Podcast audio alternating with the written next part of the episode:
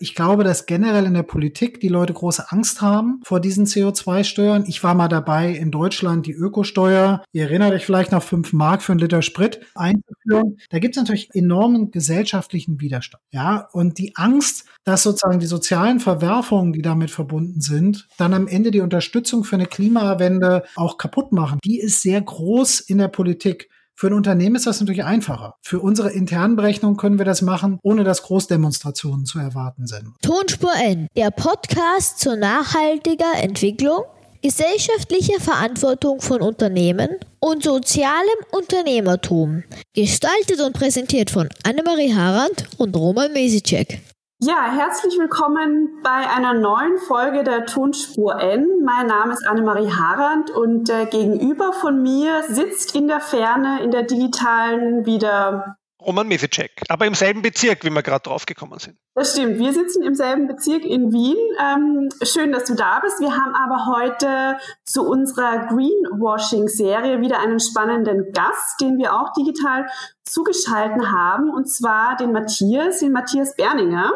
Und äh, Matthias Berninger arbeitet bei Bayer und äh, ist da für den Bereich Public Affairs, Science and Sustainability verantwortlich. Und äh, ja, hat eine spannende Karriere hinter sich. Äh, da wollen wir später auch noch ein bisschen drauf ähm, eingehen. Aber ich sage mal herzlich willkommen, Matthias. Ja, hallo. Es freut mich sehr, hier zu sein. Schöne Grüße nach Wien aus Washington, DC. Ja, also ich, super international sind wir heute. Ähm, ich glaube, waren wir auch noch nie und wir haben gerade schon besprochen, ähm, dass Bayer tatsächlich auch das größte Unternehmen äh, ist, äh, das bisher in der Tonspur zu Gast war. Also äh, wir freuen uns sehr. Und äh, Matthias, ich glaube, ähm, das, das, Thema unserer Serie ist ja wahrscheinlich nicht ganz unbekannt. Ähm, also Greenwashing-Themen sind wahrscheinlich für dich äh, Daily Business, die äh, an Anfragen zu euch kommen. Ihr seid ein äh, ganz großer Konzern, Riesenunternehmen, der weltweit operativ tätig ist. Ähm, vielleicht magst du mal ganz kurz erzählen, ähm, was du in deiner Vergangenheit gemacht hast. Du warst ja viele Jahre Bundestagsabgeordneter bei den Grünen, das heißt, kommst äh, nicht aus der Industrieseite und äh, hast dir unterschiedliche Perspektiven schon angeschaut, bevor du in die Industrie gewechselt bist. Ähm, wie ist denn dein persönlicher Zugang auch zu dem Thema Greenwashing? Also bei mir ist in der Tat so, dass ich äh, die Hälfte meiner beruflichen äh, äh, Lebenszeit äh, in, in der Politik verbracht hat. Das hat sich aber manchmal viel länger angefühlt.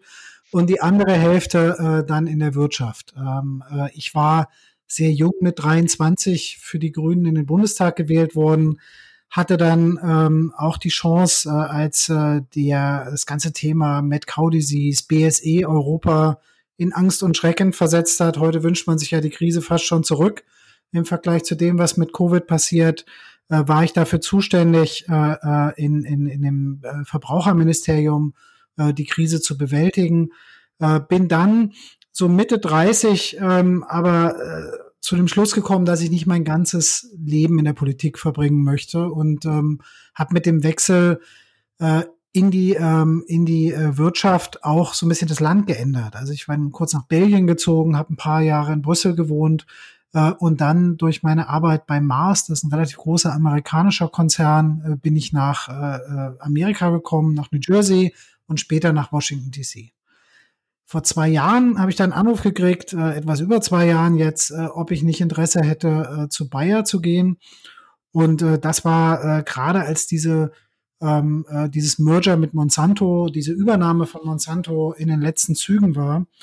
Und das war natürlich eines dieser vielen Angebote, wo man sehr genau nachdenken muss. Aber angesichts dessen, was ein Unternehmen wie Bayer im Bereich Nachhaltigkeit verändern kann, konnte ich dann auch nicht Nein sagen. Super spannend. Aber ist es nicht so, also ich, ich denke mir das ja auch immer wieder mal sozusagen in die Industrie zu wechseln. Gut, ich bin jetzt in der Lehre äh, und da in meiner geschützten Werkstätte mit den Studierenden und man diskutiert immer drüber. Äh, mich würde ein bisschen so interessieren, was waren so deine größten Ängste? Weil dieser, dieser Wechsel ist, glaube ich, schon, oder? Also in, in die Wirtschaft und jetzt aber dann nochmal wirklich auch zu einem Unternehmen, das so stark im Blickpunkt steht, ja, und gerade im Rahmen der Übernahme und auch mit deiner Geschichte. Was war so, was war so das, was du, wo du am längsten drüber nachgedacht hast? Also bei dem Wechsel von der Politik in die Wirtschaft war für mich die Frage, ob ich das überhaupt kann. Also äh, es sind ja ganz andere Fähigkeiten, die man, die man äh, auch in, äh, braucht, um, um in relativ großen Unternehmen sich auch durchzusetzen als in der Politik. Ist eine völlig andere Welt.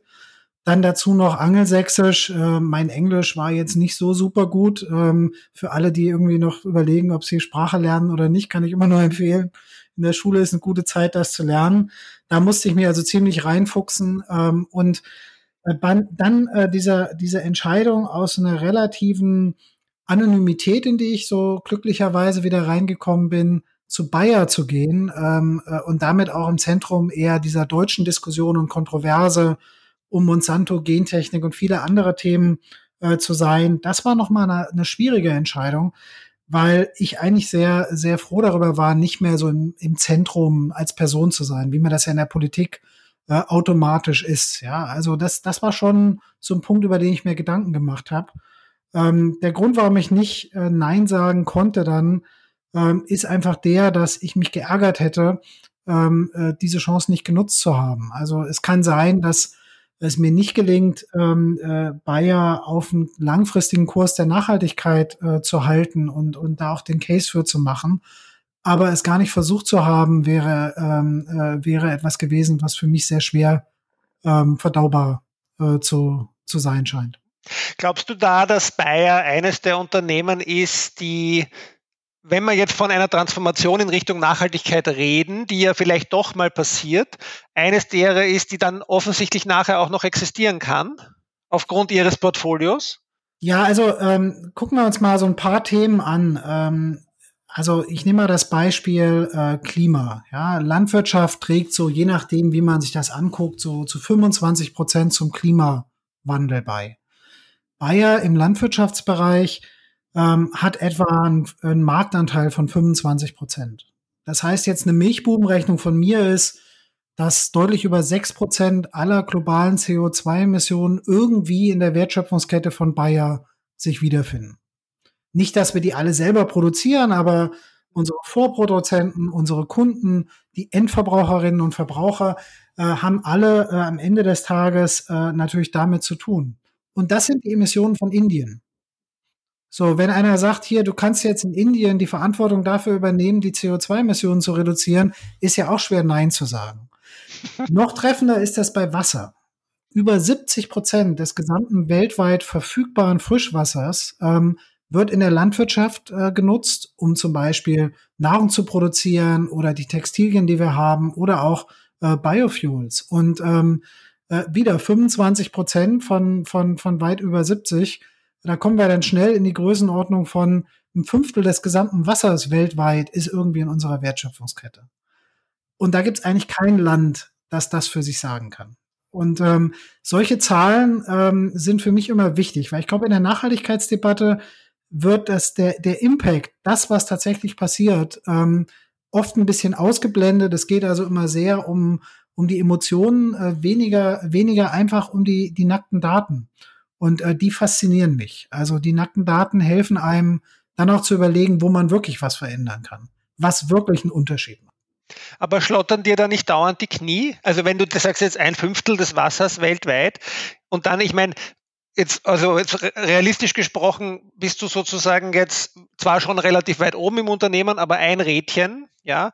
Und also wir kennen auch viele Unternehmensgeschichten, wo wir sehen, dass sozusagen durch Wechsel von Führungsstrukturen, Wechsel von sozusagen unterschiedlichen, äh, ich weiß nicht, äh, Rahmenbedingungen sich auch wieder Dinge sehr stark verändern können. Aber eben, wie gehst du damit um? Ja, also zunächst mal ist es so, dass ähm, das immer eine Frage der Perspektive ist. Ja, auf der einen Seite klar bin ich nur einer von vielen. Wir sind weit über 100.000 Leute bei Bayer und äh, jeder Mensch findet raus, dass es dann immer doch noch einen Chef gibt. Ja, so geht mir das natürlich auch.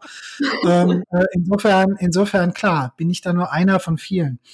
Äh, aber ähm, äh, ich bin auch nicht alleine. Ja, also das ist etwas. Äh, das war auch das Gespräch, das ich mit dem Vorstand hatte. Wo wollt ihr denn hin? Und wenn wir uns mal Nachhaltigkeit angucken, dann versuche ich das immer so in vier verschiedene Archetypen oder vier verschiedene Entscheidungen, die Unternehmen treffen, bei Nachhaltigkeit zu gruppieren. Eine ist ähm, äh, äh die Gruppe, die sagt, ähm, ich kümmere mich nur um Profite und Nachhaltigkeit interessiert mich nicht. das sind auch die, die viel Greenwashing machen. Weil das muss man irgendwie muss man sich in der Gesellschaft ja doch verankern. Aber in Wirklichkeit interessieren sich die Unternehmen null für Nachhaltigkeit. Eine zweite Gruppe ist dass diese CSA-Gruppe, wo Nachhaltigkeit weniger wichtig ist als das Unternehmen, auch nicht wirklich Teil der Geschäftsstrategie, aber äh, schon eine Rolle spielen und es auch wirklich äh, zum Teil echt klasse Beispiele gibt, was diese Unternehmen machen. Die dritte Gruppe versucht Nachhaltigkeit voll in die Geschäftsstrategie zu integrieren. Und die vierte Gruppe, äh, das sind die sogenannten B-Corps, die sozusagen sagen, mir ist die Nachhaltigkeit wichtiger als das Geschäft. Äh, eine der mutigeren Entscheidungen war von Emanuel Faber, äh, der als CEO von Danone gesagt hat, er möchte aus Danone so eine B-Corp machen. Das ist ja eine Entscheidung, die letzten Sommer auch so getroffen wurde. Jetzt kann man einerseits sagen, Mensch, der Emanuel ist gerade gefeuert worden. Ähm, das zeigt jetzt, dass Danone sozusagen sich wieder auf einen anderen Weg gibt. Andererseits kenne ich sowohl den, den Emanuel Faber ganz gut, als auch die Leute, die das bei Danone machen und glaube, dass er so viel Veränderungen dort auf den Weg gebracht hat, dass das auch bleiben wird.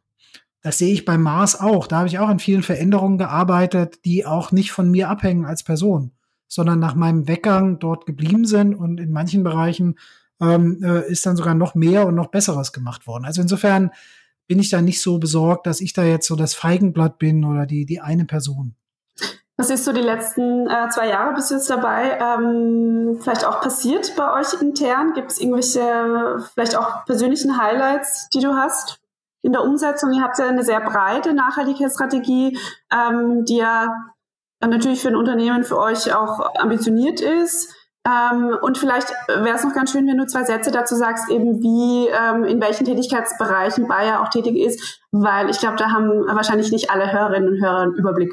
Ja, also wenn du dir Bayer als Unternehmen anguckst, das ist ein äh, Unternehmen, das so alt ist ähm, äh, äh, oder es eines der älteren Unternehmen ist und es ist gegründet worden in dem Jahr, als der äh, Abraham Lincoln ähm, äh, durch das Attentat gestorben ist. Also ist schon ziemlich alt. Ja, und es hat eine äh, ich kann es höflich formulieren, sehr wechselvolle Geschichte, ähm, aber sicherlich Höhen und Tiefen erlebt in den 160 Jahren. Äh, Bayer als Unternehmen gehörte zu denen, die erkannt haben, dass ähm, äh, man aus Teerchemie mehr als Farben machen kann. Das Unternehmen hieß ursprünglich mal die Farbenwerke Bayer. Das heißt, vieles, was wir von organischer Chemie heute kennen, im Bereich der Materialchemie, im Bereich von Medizin und auch Landwirtschaft, ähm, äh, äh, geht zurück auf die wenigen Vorreiter, die früh erkannt haben, dass man eben mehr als bunte Farben machen kann. Es war übrigens sehr interessant. Ende des 19. Jahrhunderts gab es viele Unternehmen, die gesagt haben, wieso, das läuft doch super mit dem Farbengeschäft. Warum soll man uns da um andere Sachen kümmern? Äh, das kommt euch sicherlich auch bekannt vor in der Nachhaltigkeitsdiskussion. Insofern war Bayer lange Zeit ein klassischer Vollchemiekonzern und hat sich dann in den letzten 20 Jahren verändert zu, äh, was man so neudeutsch Life Sciences nennt. Also im Bereich Ernährung, im Bereich Gesundheit stärker auf, ähm, auf, auf sozusagen Biologie als auf Chemie zu setzen. Und äh, das, das ist das Bayer von heute. Und jetzt finden wir gerade uns wieder in so einer Situation wieder, ähm, wo sich was revolutionär verändert. Ähm, äh, ich nenne das auch die Biorevolution. Genau genommen kamen die Leute von McKinsey auf die Idee, das so zu nennen, aber ich finde den Begriff richtig.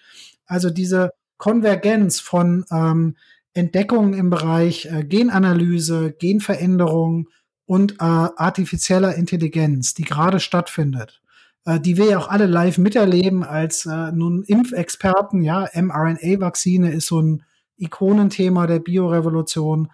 Äh, das ist der Bereich, wo Bayer, glaube ich, so gut wie kaum ein anderes Unternehmen äh, aufgestellt ist. Und ich sage mal, wie kein ein anderes großes Unternehmen. Es gibt natürlich sehr viele kleine, äh, die schon schneller sind. Aber es gibt ja das äh, gute alte afrikanische Sprichwort, wenn du schnell vorgehen willst, dann geh alleine. Wenn du weit kommen willst, dann reise in der Gruppe. Und, und Bayer ist dann halt eher eine größere Gruppe. Als Marken im, im Consumer Health Bereich ähm, gibt's Bepanthen, viele andere Bayer-Marken kennt jeder im Medizinbereich äh, auch da sehr viele Medikamente. Einige der Gassenhauer, der sogenannten Blockbuster-Medikamente im Herz-Kreislauf-Bereich sind Bayer. Und dann im Agrarbereich äh, alles von Saatgut über Agrarchemie äh, bis hin zu digitale Technologie für Landwirte und eben auch ähm, äh, die sogenannten Biologicals, das heißt sozusagen die biologischen äh, Pflanzenschutzmaßnahmen äh, sind Teil des Bayer-Portfolios. Also es ist ein sehr, sehr breit aufgestelltes Unternehmen, gibt etwas über fünf Milliarden jedes Jahr für Forschung aus. Das ist so das Mittelfeld der Top 50 in der Welt. Ähm, das ist relativ viel für uns, aber für Google ist das halt noch nicht ganz so viel. Ja? Google oder VW geben mehr als wir aus. Ja? Spannend, ja. Also die Frage, die ich mir ja auch stelle, ähm, eben vielleicht auch noch ein bisschen anschließend an das, was der Roman gesagt hat, so was vielleicht auch deine, deine persönliche Vision ist, ähm, gemeinsam mit dem Unternehmen. Du hast ja die Nachhaltigkeitsstrategie neu aufgesetzt, soweit ich das gesehen habe. Du machst ja auch sehr, sehr viel äh, Öffentlichkeitsarbeit, auch auf deinen Channels, auf LinkedIn und dergleichen bist da auch ähm, super präsent und musst dich ja auch, äh, und das habe ich auch gesehen auf LinkedIn, ähm, ganz viel äh, Kritik stellen und ganz, ähm, ja, ganz, ganz viele Fragen beantworten. Ähm, was natürlich gut ist, weil natürlich nur durch den Dialog ähm, entwickelt sich ja auch was weiter. Aber äh, genau, ja, einerseits eben würde mich deine persönliche Vision auch interessieren und ähm, ja, nochmal auch vielleicht so die, die Frage, äh, was so die letzten zwei Jahre auch passiert ist, wo du vielleicht auch besonders stolz drauf bist. Ja, also ähm, ich versuche dieser Stolzfrage so ein bisschen aus dem Weg zu gehen, das merkst du schon. Das ist bei introvertierten Leuten immer problematisch, die Frage zu beantworten. Aber ich will noch mal was zu der Kritik sagen. Ne? Also das ist für mich eine neue Erfahrung gewesen, was im Social-Media-Bereich so passiert. Das habe ich sozusagen nur aus der Distanz erlebt. Und als ich dann zurück äh, ähm, in auch so diesen deutschen öffentlichen Raum gekommen bin, ist mir da schon einiges entgegengeschlagen. Ähm, und ich muss sagen, ähm, wir müssen alle miteinander ein bisschen aufpassen, wie wir in Social Media miteinander reden. Also ich finde, da ist auch ziemlich viel Verrohung. Ähm, ich erlebe, wie meine Kinder darauf reagieren, wo ich dann immer sage, komm, macht euch locker. Wobei die natürlich auch die ersten sind, die lustige YouTube-Videos über mich finden und mir dann eine lange Nase machen. Insofern ähm, ist das auch alles so ein bisschen spielerisch manchmal. Aber äh, die Kritik gehört dazu. Also ich glaube, ähm, äh, es ist völlig normal, wenn man was grundlegend verändern will, dass es Leute gibt, die das nicht mögen. Und in der Umweltszene die Idee, dass sozusagen der Lieblingsfeind Monsanto dann von Bayer übernommen, plötzlich sich im Bereich Nachhaltigkeit auf, auf dem Weg der ernsthaften äh, Veränderung macht, das nimmt natürlich einem auch so eine Angriffsfläche und so einen Lieblingsfeind weg. Ja, und äh, da reagieren manche Leute zu Recht und zu Unrecht sehr angefasst. Worauf bin ich am meisten stolz? Ähm, am meisten bin ich, glaube ich, stolz äh, auf diese strategische Verortung, für die wir uns entschieden haben. Also, dass wir sagen, wir wollen wirklich Impact generieren und wir wollen keine Nachhaltigkeitsstrategie, sondern eine Geschäftsstrategie, die sich an Nachhaltigkeit ausrichtet. Das ist nicht das, was die meisten Unternehmen machen, aber ich glaube, dass nur die Unternehmen, die das machen, langfristig wirtschaftlich Erfolg haben werden. Was heißt das im Klartext? Die 5 Milliarden Forschungsbudget müssen stärker mit Nachhaltigkeitszielen über, übereinander gebracht werden. Ich glaube so und so, dass einer der großen Fehler ist, wir reden immer über das Bestehende. Wir gucken uns die Innovationspipelines von Unternehmen nicht gut genug an. Ähm, je mehr man darauf guckt, desto mehr sieht man, wer wirklich in Zukunft im Bereich Nachhaltigkeit noch eine Rolle spielen wird. Äh, das ist ein wichtiger Punkt. Ein anderer wichtiger Punkt ist, dass wir nicht finanzielle Ziele in die Bezahlung integriert haben, genauso äh, wie wir das mit den Nachhaltigkeitszielen gemacht haben. Warum ist das so wichtig? Zum einen ist es sehr schwer, einen Menschen davon zu überzeugen, etwas zu tun, wenn er fürs Gegenteil bezahlt wird.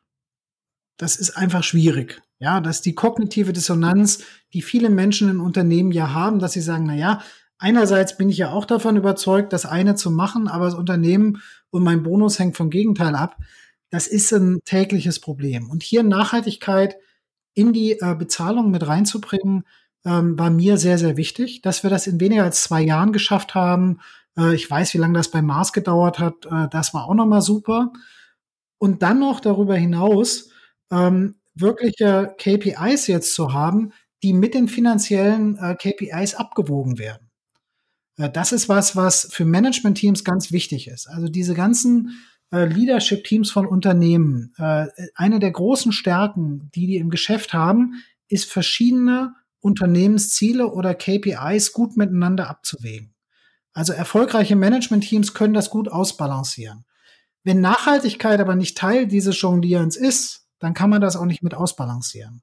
Und bei uns ist es jetzt so, dass wir auch mal eine Entscheidung treffen müssen, vielleicht in etwas zu investieren, was weniger Return bringt, dafür aber uns auf den Nachhaltigkeitszielen ähm, mit einem deutlichen Beitrag hilft. Und, und dieses, dieses Instrument eingeführt zu haben, ähm, die es dann wirklich erlauben, die richtigen Entscheidungen zu treffen. Auch sowas wie eine interne CO2-Steuer bei Bayer von 100 Euro pro Tonne liegt etwas über zweimal äh, äh, auf dem Level des heutigen europäischen CO2-Preises. Einfach diese Instrumente einzuführen, das finde ich eigentlich am coolsten. Ähm, das ist nicht besonders sexy, aber ähm, es wird am Ende äh, die Veränderung äh, viel mehr treiben als Hochglanzbroschüren. Wie fun funktioniert das genau mit der äh, eurer internen CO2-Steuer? Es funktioniert so, dass ähm, äh, wenn du eine Investition zum Beispiel in eine neue ähm, äh, Heizung für eine Fabrik äh, äh, machen musst, dass du die CO2-Emissionen mit einem Preis von 100 Euro pro Tonne in die Gesamtrechnung mit einführen musst. Und in dem Moment, wo das passiert, werden viele Investitionen ähm, in nachhaltigere Lösungen einfach attraktiv. Ähm, äh, ich glaube, dass generell in der Politik die Leute große Angst haben vor diesen CO2-Steuern. Ich war mal dabei in Deutschland die Ökosteuer. Ihr erinnert euch vielleicht noch fünf Mark für einen Liter Sprit. Das ist schon so lange her. Da gab es eine Währung, die hieß D-Mark, ja. Ähm, einzuführen. Da gibt es natürlich enormen, äh, enormen gesellschaftlichen, ähm, gesellschaftlichen Widerstand. Ja, und die Angst, dass sozusagen die sozialen Verwerfungen, die damit verbunden sind, dann am Ende die Unterstützung für eine Klimawende ähm, auch kaputt machen. Stichwort Gelbwesten in Frankreich. Die ist sehr groß in der Politik. Für ein Unternehmen ist das natürlich einfacher. Für unsere internen Berechnungen können wir das machen, ohne dass Großdemonstrationen zu erwarten sind. Und deswegen glaube ich, ist das ein sehr, sehr elegantes Instrument. Ich meine, bevor wir jetzt dann doch noch irgendwann noch mal zu ein paar Greenwashing-Fragen kommen, die mich auch interessieren, aber du sagst, das ist so leicht dahin für Unternehmen ist es einfacher. Also A, ist es wahrscheinlich ja nicht wirklich einfach, sowas umzusetzen. Aber B, habt ihr ja auch, ich weiß nicht, 120.000 Stakeholder und eure Mitarbeiter, die ihr irgendwie mitnehmen müsst und wollt. Du willst die wahrscheinlich mitnehmen, äh, weil sonst geht es ja auch nicht. Ja abseits von den Incentives. Da würde mich ein bisschen interessieren, wie da so die, weil das sind zwei Jahre, sind dann relativ kurz eigentlich am Ende des Tages, wie da so die Rezeption war, ist zu dem Thema Nachhaltigkeitsstrategie. Ja, also zum einen ist es so, dass wir über ähm, 20.000 Wissenschaftler im Unternehmen haben. Und viele davon sind, also ja, ich gehe Samstagmorgens einkaufen, die können in der Zeit eine Doktorarbeit schreiben. Also die sind ähm, äh, die sind in ihrem Bereich absolute, absolute ähm, Weltklasse-Spiele. Und die kann man mit so einer, mit so einer, sage ich mal, fluffy Kommunikations-Nachhaltigkeitsstrategie nicht gewinnen. Also was die brauchen, die brauchen Daten. Äh, die müssen sehen, dass das, was wir machen, wirklich Sinn macht. Also ähm, da war es ganz wichtig, ähm, äh, sozusagen sehr faktenbasiert zu gucken, was ist der Impact, den wir haben, wie können wir das verändern ähm, äh, und wirklich darauf zu setzen, zu sagen, warum machen wir das? Das ist eine Gruppe, die verlierst du sofort, wenn du die mit irgendwelchen äh, tollen Sprüchen gewinnen willst. Ja, die, die sind einfach, also da, da, da haben die keine Ruhe und keine Zeit für. Ja, und deswegen äh, Leute, die äh, zum Beispiel in der Landwirtschaft ähm, äh, arbeiten an, an Insektenschutz, ähm, machen sich trotzdem auch Gedanken um Biodiversität. Aber das ist halt ein bisschen komplexer als sozusagen für die meisten anderen Menschen, weil die sehen dieses Spannungsfeld von auf der einen Seite habe ich einen riesen Flächenfraß, wenn ich im Bereich Pflanzenschutz nicht äh, auf Innovationen setze, weil ich einfach weniger Ernteprojekte habe. Auf der anderen Seite äh, wissen die, wie sehr ähm, äh, äh, auch, auch Biodiversität, Insekten ähm, für, den, für den Erfolg äh, in der Landwirtschaft und generell nützlich sind. Und die Leute mitzunehmen, ähm, ist halt äh, für mich die schwierigere Aufgabe gewesen, weil die natürlich Angst hatten, dass wir sozusagen jetzt plötzlich irgendwelche, irgendwelche Sprüche machen, äh, äh, und, und, und das, wofür sie auch einstehen, nämlich wirklich einen Unterschied in der Welt zu machen, äh, hin anstehen lassen. Das war im Gesundheitsbereich insoweit einfacher, als dass die meisten Menschen, die im Gesundheitsbereich arbeiten, in der Forschung, äh, die machen das mit auch einem sehr starken inneren Antrieb. Ähm, es sind ja auch viele Ärzte, Apotheker, die dann äh, am Ende der Forschung gelandet sind. Und da zu sagen, guckt euch mal an, 400 Millionen Menschen jeden Tag haben keinen Zugang zu den Basismedikamenten. Ähm, und da rede ich jetzt mal nicht von der letzten Generation Krebsmedikament, sondern wirklich von den ganz einfachen Medikamenten Was können wir tun, den Zugang zu verbessern? Oder es gibt noch 220 Millionen Frauen in, in, den, in, den, in den ärmsten Ländern der Welt, die haben keinen Zugang zur Familienplanung. Wir haben die besten Produkte in dem Bereich. Wie können wir denn sicherstellen, dass wir genug davon produzieren? Äh, das sind so Fragestellungen, wo wir also sehr stark Impact, die Frage, wer ist betroffen, was muss sich wirklich ändern, in den Mittelpunkt gerückt haben. Das hat uns intern sehr geholfen, ähm, auf diese Impact-Frage äh, zu setzen und eben nicht so sehr auf ähm, auf, auf, auf Botschaften. Deswegen ist unser Nachhaltigkeitsbericht auch vergleichsweise langweilig. Ja? Also den empfehle ich jetzt auch nicht jedem zum Lesen. Ja? Der ist so sehr technisch, sehr datenbasiert, aber intern kommt das sehr gut an. Ist es auch so, dass, ähm, dass auch so ein bisschen so die nächste Generation ähm, kritischere Fragen stellt? Also vielleicht auch bist du dann auch intern der, der Kummerkasten ähm, für die Leute?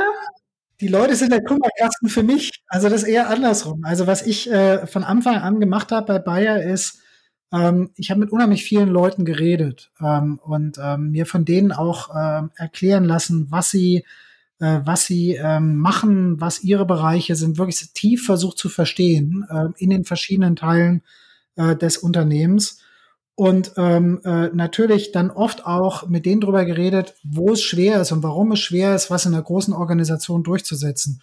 Und mir ein bisschen Hilfe geholt habe, wie man eben in so einem Unternehmen wie Bayer äh, etwas durchsetzt. Weil das Unternehmen Mars und das Unternehmen Bayer waren zwei völlig unterschiedliche Welten. Ähm, das ist einfach äh, spannend auch zu sehen, wie Organisationen dann ihre eigenen ähm, äh, Rituale natürlich äh, sozusagen bewusst und unbewusst ähm, äh, äh, vor sich hertreiben und zum Maß aller Dinge machen. Und insofern war ich eher derjenige, der, der, der sich da Tipps geholt hat und mitunter mal gesagt hat, was alles nicht so, nicht so gut funktioniert, äh, als andersrum. Ganz klar, ähm, jetzt versetzen wir uns mal in die Lage einer 32-jährigen Forscherin im Bereich ähm, Medizin äh, in Wuppertal mit einem grünen, grünen Bürgermeister jetzt oder in Berlin ähm, auch Grünen an der Regierungsbeteiligung, die am Wochenende im Biomarkt einkaufen geht, wenn die plötzlich erfährt, dass Bayer jetzt Monsanto kauft. Das war für viele schon mal also nicht so ganz einfach. Und dann war es so, bis zu dem Kauf von Monsanto war Bayer in Deutschland mehr eine Institution, war auch mal in der Kritik, aber jetzt nicht so übermäßig. In dem Moment haben die keinen kein, ähm, äh, keinen, äh, keinen Tag am Kinderspielplatz verbringen können, ohne sich rechtfertigen zu müssen äh, für diese Entscheidung. Also das gab es sehr stark. Da sind sehr viele Leute am Familienkreis ähm, äh, angefeindet worden für, ich sag mal, für mich eine der absoluten Lowpunkts in meinem Leben war, in 2019 ist mein Patenonkel gestorben, ähm, der, für mich ein ganz, ganz äh, wichtiger, ähm, äh, wichtiger Mensch im Leben war. Und da wurde ich dann während der Beerdigung darauf angesprochen. Ja, also das, da merkt man einfach schon, also da gibt schon auch sehr viel Hass, der einem da entgegenschlägt. Und das bei den Mitarbeiterinnen und Mitarbeitern, bei meinen Kollegen mitunter auch so. Und äh, da zu gucken, wie kann man eigentlich anders mit den Problemen umgehen, ähm, ist natürlich äh, eine der Aufgaben, die ich auch habe. Das ist natürlich tragisch, aber ich glaube, es ist illustriert das, was du gesagt hast, dass Bayer war Institution und plötzlich wurde sozusagen für die breite Öffentlich Öffentlichkeit wurde jetzt dieses Bild der Institution ist ins Wanken gekommen, weil ihr Monsanto gekauft habt in einer gewissen Weise.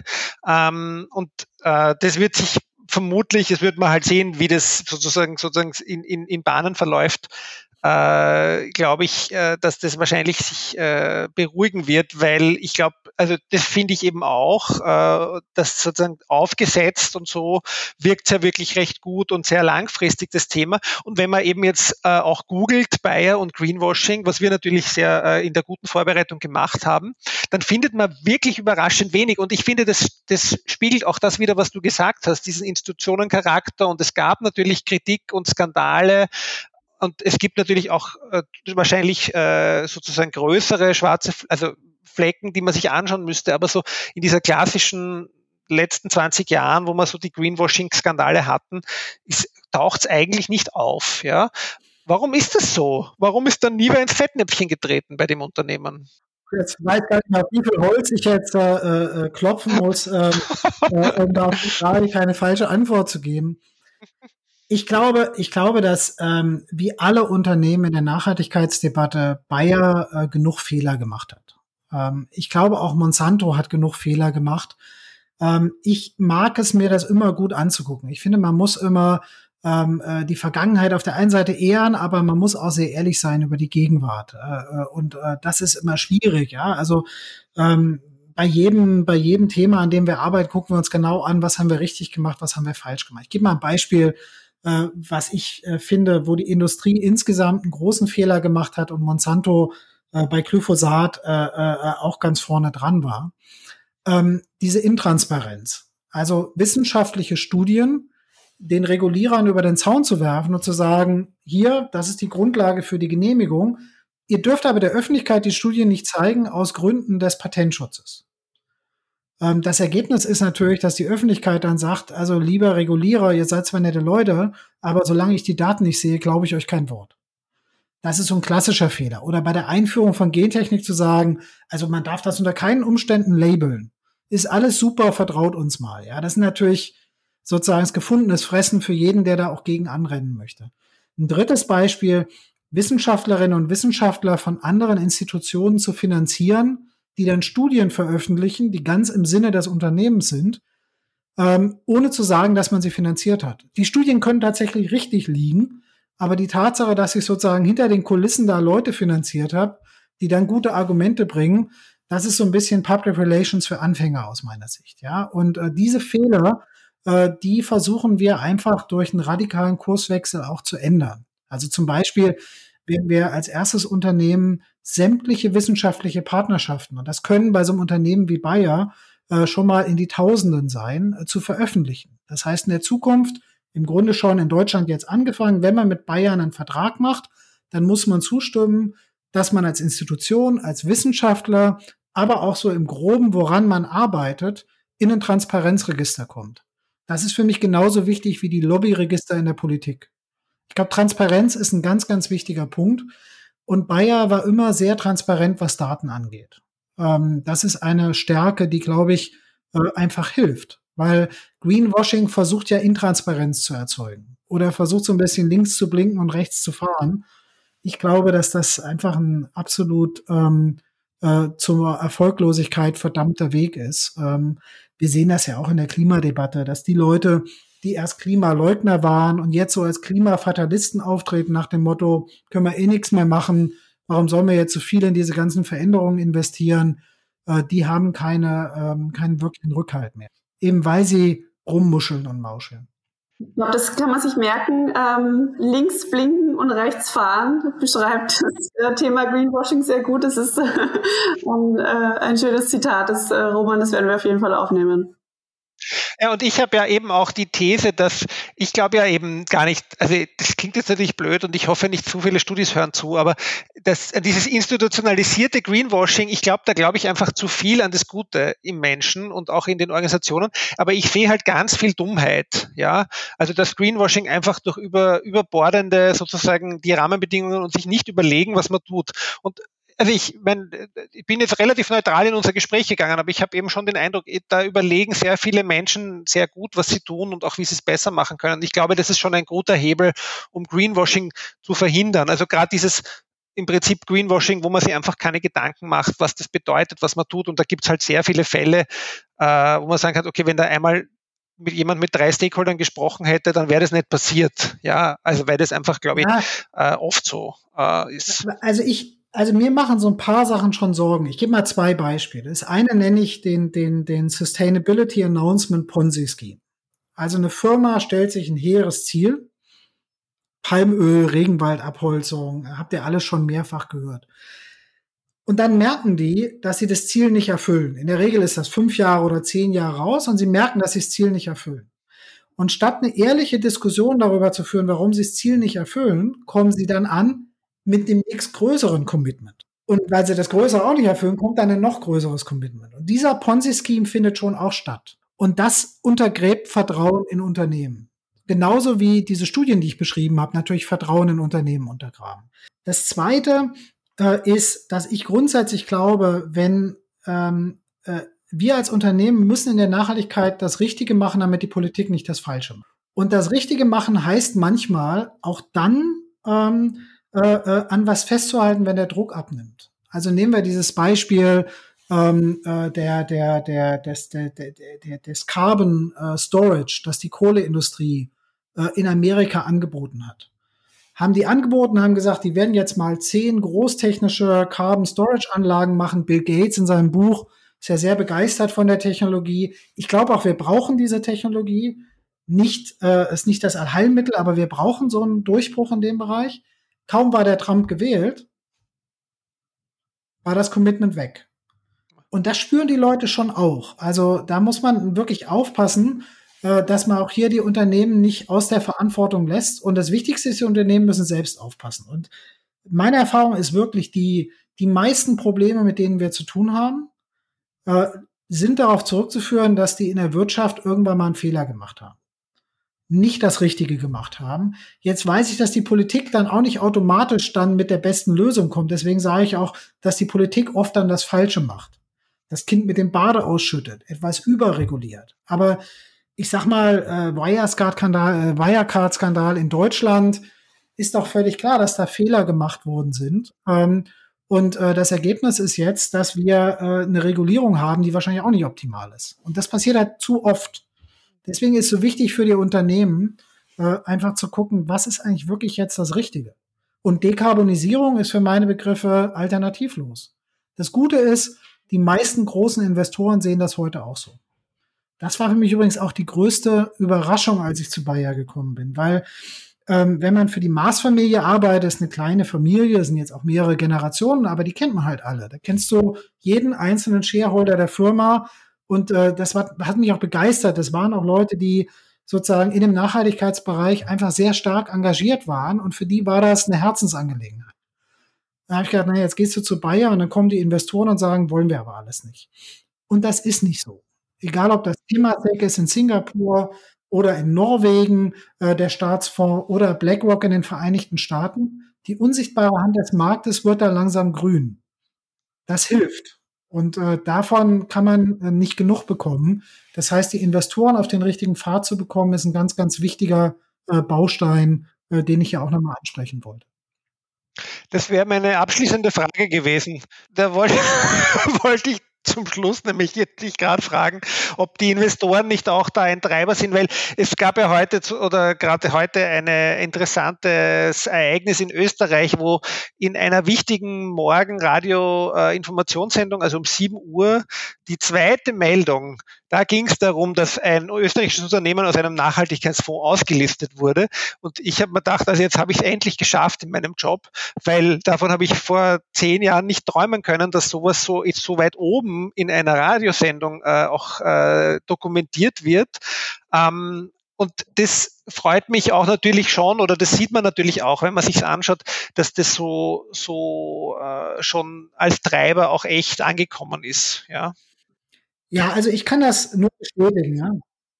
Und äh, so kann sich ja die Region ähm, äh, ja, mit als Investoren oder als Investor bei Bayer einkaufen ne? und die dementsprechenden Umsetzungen fordern. Man kann das sowohl bei Bayer machen, man kann das natürlich auch in seinen Investments generell machen. Ne? Also eine der Veränderungen auch auf europäischer Ebene ist ja, dass ich als Investor, ähm, äh, so wie ich andere Sachen auch ankreuzen kann, meine, meine Risikobereitschaft zum Beispiel, kann ich auch dem Nachhaltigkeitsthema Gewicht geben. Und das passiert. Äh, ich halte das für eine gute Entwicklung. Ich halte auch diese Nachhaltigkeitsratings äh, generell für eine gute Sache. Aber auch da will ich so ein bisschen Wasser in den Wein gießen. Eine Sache, die mich stört, ist, dass wir ganz viele unterschiedliche Nachhaltigkeitsratings haben ähm, die ganz unterschiedliche Kriterien haben, aber alle adressieren das gleiche Problem. Also mehr Standardisierung würde ungeheuer helfen, würde auch den Unternehmen helfen, weil man dann nicht hinter jedem einzelnen Ranking herlaufen muss. Was mir auch missfällt, ist, dass oft so eine ganze Industrie von, hey, das müsst ihr ankreuzen, damit ihr beim Rating gut, gut wegkommt, sich gebildet hat. Ähm, und auf anderen, auf der anderen Seite ganz spannend, im Bereich der künstlichen Intelligenz äh, finden wir jetzt mehr und mehr Quants, die Nachhaltigkeitsratings machen und wirklich den dokumentierten Impact sich angucken. Und viele Unternehmen, die bei den einen Ratings super abschneiden, kommen bei den anderen gar nicht vor, weil da ziemlich viel heiße Luft ist. Und umgekehrt. Ähm, äh, jetzt glaube ich, Reputation ist ein wichtiges Thema im Bereich Nachhaltigkeit. Äh, wo Rauch ist, da ist irgendwo auch Feuer. Das kann ich auch für Bayer sagen. Äh, wir haben genug Probleme in unserer Lieferkette, die wir angehen müssen. Ähm, aber, aber Reputation darf nicht der einzige Treiber sein. Und man kann nicht hingehen zu Investoren und sagen, bei allen anderen Sachen gucken wir darauf, wie das Unternehmen in Zukunft performen wird. Bei Nachhaltigkeit gucken wir aber nur in den Rückspiegel, wie es in der Vergangenheit operiert hat. Das ist eine der großen Schwächen äh, des Nachhaltigkeitsrankings im Moment. Ähm, hilft uns äh, nicht immer, muss ich auch sagen. Ja, die Leute gucken dann, Monsanto, unbeliebte Firma, also hm, haben wir automatisch schon mal einen Klotz am Bein. Du, vielleicht zum Abschluss, weil du jetzt gesagt hast, Zukunft. Was ist so der Plan für die nächsten fünf Jahre, der Long Term, äh, der, den ich in eurem Nachhaltigkeitsbericht nachlesen kann oder den du mir jetzt erzählst? Also ich würde gerne Innovationen ähm, nach vorne bringen, äh, die entweder mehr Menschen erreichen oder die äh, im Bereich der Landwirtschaft äh, Bauern dabei helfen, dem Klimawandel äh, widerstandsfähiger gegenüber zu sein, tatsächlich CO2 aus der Atmosphäre zu holen oder einfach weniger zu emittieren. Ob das CO2 ist oder im Bereich Pflanzenschutz natürlich auch die ähm, Nebeneffekte von Pestiziden. Und äh, eine Innovation, die in den nächsten fünf Jahren auf den Markt kommen wird, die mich total begeistert, ist ein Mais, äh, der äh, so um die 40, 50 Zentimeter kürzer ist, vielleicht sogar mehr als, als der traditionelle Mais. Äh, warum ist der so wichtig? Weil ähm, dieser Mais 20 Prozent mehr Ernte auf bestehender Fläche ähm, erzeugen kann. Oder mit anderen Worten, wir können auf 20 Prozent der Fläche was anderes machen, als die heutige Nachfrage, Nachfrage nach Mais abdecken. Das ist eine absolute Revolution im Bereich der Landwirtschaft Normalerweise ist man froh, wenn man ein Prozent Verbesserung hat. Hier haben wir 20 Prozent äh, Verbesserung mit einem Schlag. Äh, und das ist so eine äh, ganz kleine, riesige, riesige Innovation, die wir nach vorne bringen wollen. Es gibt eine Reihe anderer. Ein weiteres Beispiel ist ein, ein, ein, ein Reis, der auf trockenen Böden wachsen kann. Was Bauern hilft, die eben nicht mehr den Wasser, den Zugang zu Wasser haben wie heute, zum Beispiel in Indien aufgrund der Gletscherschmelze im Himalaya einfach die, die Niederschlags- äh, und Wasserbedingungen sich radikal und schneller verändern, als das jeder glaubt. Ähm, zum anderen bedeutet es aber auch weniger Methanemissionen. Das heißt, da geht auch weniger in die Luft. Im Großen wünschte ich mir, dass Bayer in den nächsten fünf Jahren eine glaubwürdige Alternative zur Haber-Bosch-Synthese auf den Markt bringt. Nämlich Pflanzen dazu ertüchtigt, dass sie Stickstoff aus der Luft aufnehmen. Warum? Weil der Kunstdünger einerseits dazu geführt hat, dass wir heute acht Milliarden Menschen auf der Welt sein können, aber andererseits natürlich auch ein großer Beitrag, äh, einen großen Beitrag zu Klimawandel mit sich gebracht hat. Stichwort zwei Prozent der gesamten weltweiten Energie wird nur dafür aufgewandt. Jetzt waren es Unternehmen wie Bayer und BASF, die Haber Bosch mal eingeführt haben. Und jetzt die beiden Herren in Frührente zu schicken, und mit der Biorevolution da sozusagen Alternativen nach vorne zu bringen, das ist so eine der Innovationsplattformen, die mich sehr begeistert im Landwirtschaftsbereich. Im Medizinbereich ähm, würde ich gern, äh, dass wir das Versprechen der Zell- und Gentechnologie wahrmachen und Krankheiten wirklich heilen können. Dass das, was wir jetzt bei mRNA-Vakzinen gerade so erkennen, was möglich ist, breiter eingesetzt wird also diesen ganz klaren äh, Sprung äh, der Biorevolution nutzen, ist das eine. Und dann, ich hatte es eingangs gesagt, kann nicht sein, dass 400 Millionen Menschen ähm, keinen Zugang zu Basismedizin haben, die in Wahrheit auch nicht viel kostet. Das, das kann einfach nicht sein. Und das müssen wir ändern. Äh, der Zugang zu, zu, zu guten Medikamenten ist was, wo die Pharmaindustrie viel, viel mehr machen kann und wo wir als Bayer auch viel, viel mehr machen können. Ja, das äh, klingt wie, fast wie ein äh, spannender Spielfilm, der folgen wird, die nächsten Jahrzehnte dabei. ähm, Matthias, vielen Dank für das Gespräch. Ich glaube, wir haben beide sehr viel gelernt, Roman. ähm, ja. werden da dranbleiben auf jeden Fall an den Themen. Ähm, bei euch werden natürlich weiter ein kritisches Auge drauf werfen und äh, freuen uns auf alles, äh, was passiert ähm, in der Richtung und ja, danke für das Gespräch. Ja, bitte, ich habe mich auch gefreut. Äh, bei mir äh, auf LinkedIn gibt es so eine Serie, wo ich jeden Monat, äh, das sind 120 Monate bis 2030, ähm, so ein bisschen auch versuche, Teile dieser Reise zu beschreiben. Ähm, und vor dem Hintergrund äh, könnt ihr da auch monatlich sehen, wo die Reise bei uns hingeht. Äh, in diesem Monat wird es um Wasser gehen, ist ja Weltwassertag äh, nächste Woche. Ähm, aber das grundsätzliche Thema ähm, äh, ist natürlich, äh, dass äh, wir mehr Unternehmen brauchen, die mehr bei Nachhaltigkeit machen und in der Bevölkerung, glaube ich, auch ein bisschen ein Umdenken. Die alten Feindbilder auf der einen Seite äh, ist der Umweltschutz, auf der anderen Seite sind die bösen Unternehmen, die haben ausgedehnt. Wir haben keine Zeit mehr dafür. Die Veränderungen sind einfach äh, zu radikal, die vor uns liegen durch den Klimawandel. Wir müssen wirklich alle, die willig sind und bereit sind, was zu verändern, an einen Tisch holen. Und dazu wollen wir bei Bayer auch ein bisschen beitragen finde ich also wirklich spannend, was ihr da macht und wie ihr da vorgeht. Danke dir, dass du dabei warst, Matthias. Immer gerne und ähm, wenn ihr demnächst Bedarf habt, vielleicht kriegt ihr ja viel Kritik, jemanden von Bayer eingeladen zu haben, stelle ich mich der Kritik natürlich auch. das habe ich mein ganzes Leben Fall. gemacht, da habe ich kein Problem mit. Ähm, manches ja. davon wird wohl auch berechtigt sein, anderes vielleicht nicht. Danke für euren Mut, mich mal einzuladen. Mach's gut. Weiterhin alles Gute. Tschüss. Tschüss. Guten Abend. Ja, das war also unsere erste Folge mit dem größten Unternehmen, das wir jemals hatten. Alle bisherigen Folgen zum Nachhören findet ihr auf unserer Webseite www.tonspur-n.eu oder auf der Plattform Soundcloud. Natürlich mit auch ganz viel anderen spannenden Unternehmen, ob groß oder klein oder auch spannenden Personen vor allem. Abonnieren könnt ihr den Podcast zum Beispiel auf Apple Podcasts und dort freuen wir uns auch über positive Bewertungen und Kommentare.